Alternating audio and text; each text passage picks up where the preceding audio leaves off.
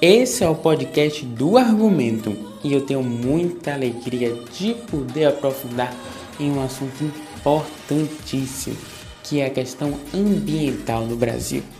Simples assim, leve para a sua semana.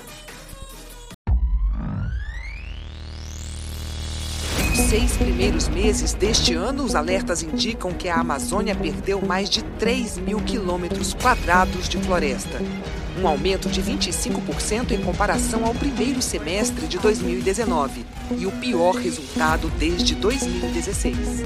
Nós tiramos dinheiro de ONGs, repasse de fora, que 40% ia para ONGs, tá? não tem mais. Acabamos também com a questão de repasse de dinheiro de ONGs, de, de órgãos públicos aqui, e de modo que esse pessoal está sentindo a falta do dinheiro. Então, pode estar vendo, sim, pode, estou afirmando, ação criminosa, deslongueiros, para exatamente chamar a atenção contra a minha pessoa, contra o governo do Brasil. O tamanho da área da Amazônia sob alerta de desmatamento bateu recorde em junho. Essa informação foi atualizada hoje no sistema DETER do INPE, que é o Instituto Nacional de Pesquisas Espaciais.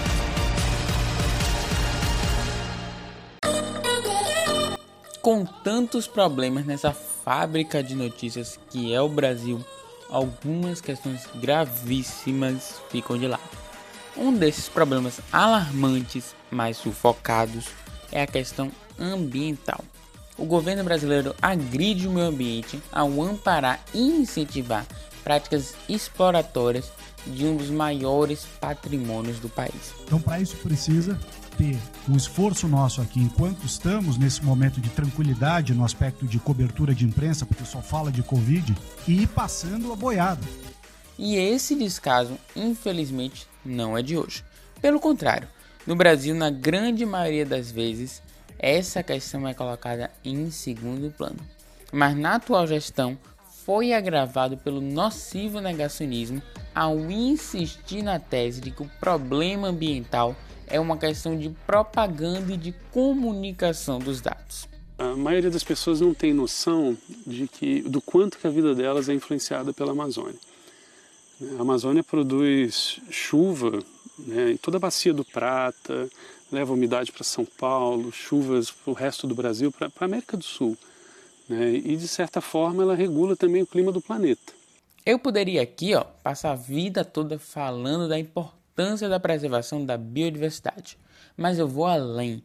Como o lema daqui é diálogo e razão, eu vou trazer argumentos para que esse debate não se restrinja apenas aos ambientalistas, mas para toda a sociedade.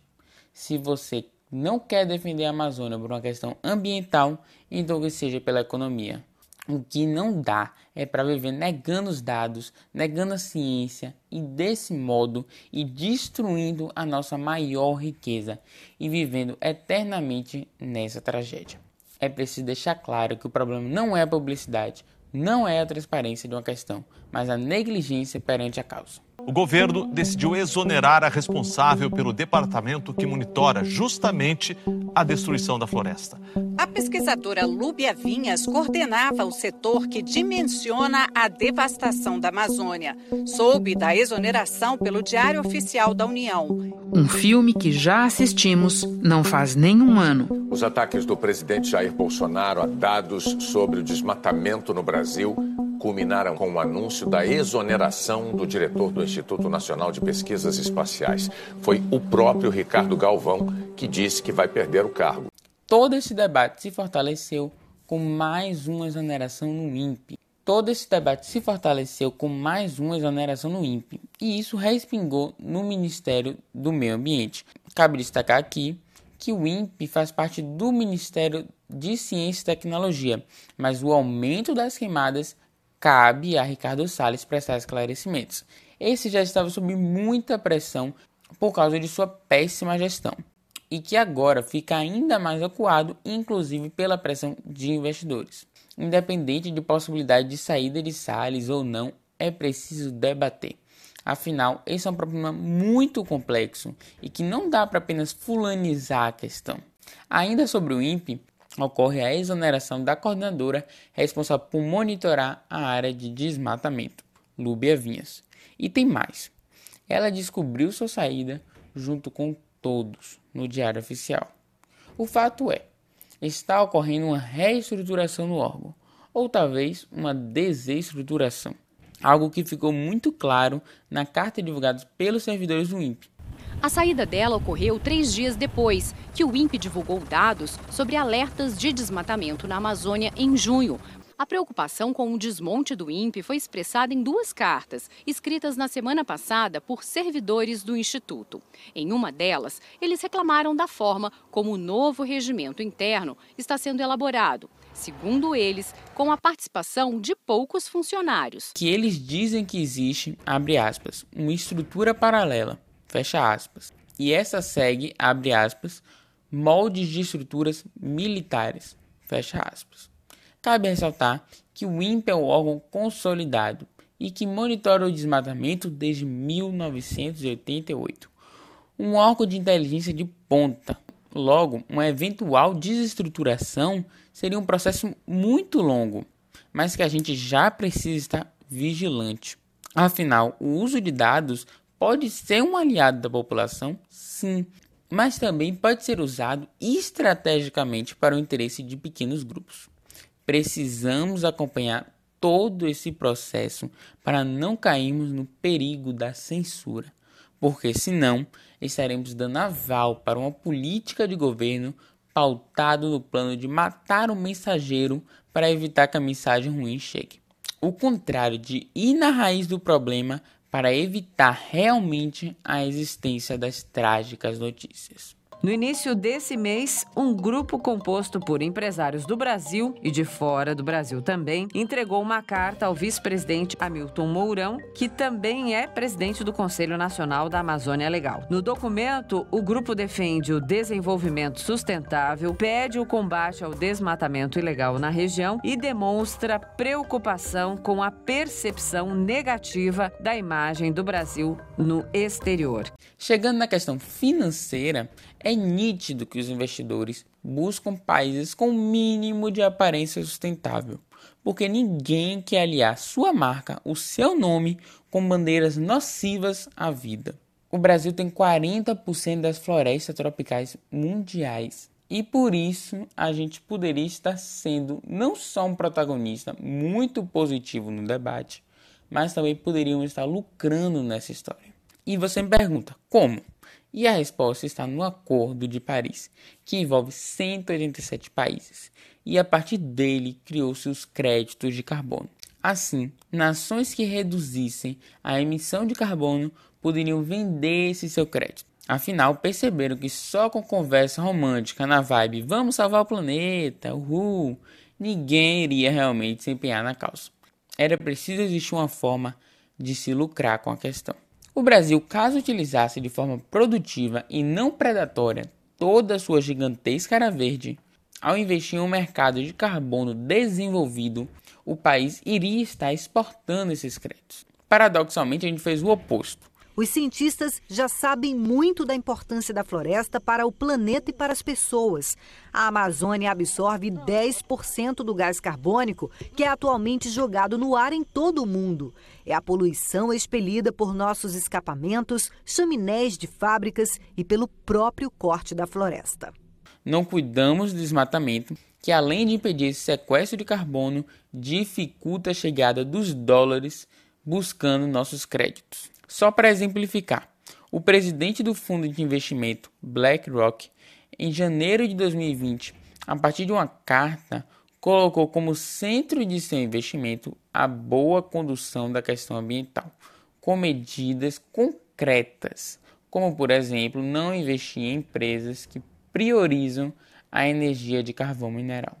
É triste monetizar uma causa tão nobre, é claro, mas o mundo é mundo, né, gente? Não podemos achar que soluções utópicas sejam realmente efetivas no mundo real. Isso se chama pensar com a razão e não com sentimentos. Assim fica claro que o Brasil só vai melhorar na causa quando não pensarmos na Amazônia como obstáculo para o nosso crescimento. Em 1985, a floresta e campos naturais ocupavam praticamente todo espaço. Ano a ano, o desmatamento foi aumentando, até chegar, em 2018, a uma perda de 724 mil quilômetros quadrados. A área desmatada equivale a mais do que a soma dos estados de Santa Catarina, Paraná, São Paulo, Rio de Janeiro e Espírito Santo. Que podemos sim encorpar o nosso pibinho a partir da Amazônia e não em detrimento dela. E é sabido que a agenda econômica emplacada do Brasil não vinha produzindo bons frutos. A começar pelo PIBinho de crescimento de apenas 1% em 2019 e uma queda agora no primeiro trimestre de 1,5%. Cabe ressaltar que nesse período não podemos culpar apenas o coronavírus. Afinal, em janeiro e fevereiro, os efeitos da pandemia não eram tão alarmantes, e apenas no meado de março que medidas restritivas que dificultaram a economia foram realmente implacadas. Esses tristes resultados do nosso PIB é o resultado também de uma política ineficiente e exploratória dos recursos naturais. Por isso eu chamo o momento solução. Semana passada a gente falou da oposição entre economia e saúde. É semana da oposição entre economia e ecologia. A solução não está em pensar o mundo em uma dualidade, está na integração. O Brasil só é uma potência agrícola porque essa questão econômica está atrelada com a potência hídrica, que é uma questão ecológica de preservação. Não dá para a economia ser o único foco de uma nação, porque senão nem esse campo obterá resultados positivos. E para fundar esse momento de solução, eu trago o discurso da ex-ministra do Meio Ambiente, Marina Silva, no painel que ocorreu semana passada da Expert XP 2020. Em novas bases econômicas, o professor é, Carlos Nobre fala da bioeconomia para a Amazônia, a criação de cadeias de valor com base na biodiversidade. E isso não é só ele, o Fórum Econômico Global também está dizendo isso. Né? A Amazônia detém recursos pesqueiros, recursos de biodiversidade, conhecimentos ancestrais associados a essas riquezas naturais que podem ser a base, inclusive, para a pesquisa de ponta na indústria farmacêutica, de cosmético, na, no engenheiramento de novos produtos e de novos materiais. E para terminar, você já sabe, todas as semanas eu vou trazer uma crônica escrita por mim, tentando explicar 2020 para as próximas gerações. Sabe aquele seu armário que você precisa organizar, mas que sempre usa a desculpa que tá sem tempo, nunca resolve o problema e ao contrário só acumula? Pois é, essa inexistente dualidade tempo versus organização. Mas como o tempo é dinheiro, coloque esse problema que é a sua bagunça no plano nacional e o resultado é a também inexistente dualidade entre economia e ecologia. E por conta dela, são mil campos de futebol queimados por hora na Amazônia em julho de 2020. Então fica a reflexão: até quando, gente, vamos ficar ignorando o problema e empilhando nesse armário que já não fecha mais de tanta desordem? Olha, os efeitos das questões ambientais podem parecer muito distantes, coisas de ficção, mas perceba como não é a vida. Nesse exato momento, vemos essa pandemia que é muito louca, é uma completa ficção. Hoje, muitos de nós aprendemos a valorizar a ciência, torcemos pela chegada da vacina. Então, por que a gente não ouve também os pedidos da ciência? precisamos parar de negar a necessidade de um mundo mais sustentável, porque ninguém quer viver mais uma ficção para contar a história. E para isso, minha gente, só basta fazer o básico. Cada um tira o tempinho e organiza o seu armário. Segunda-feira, 21 de julho de 2020.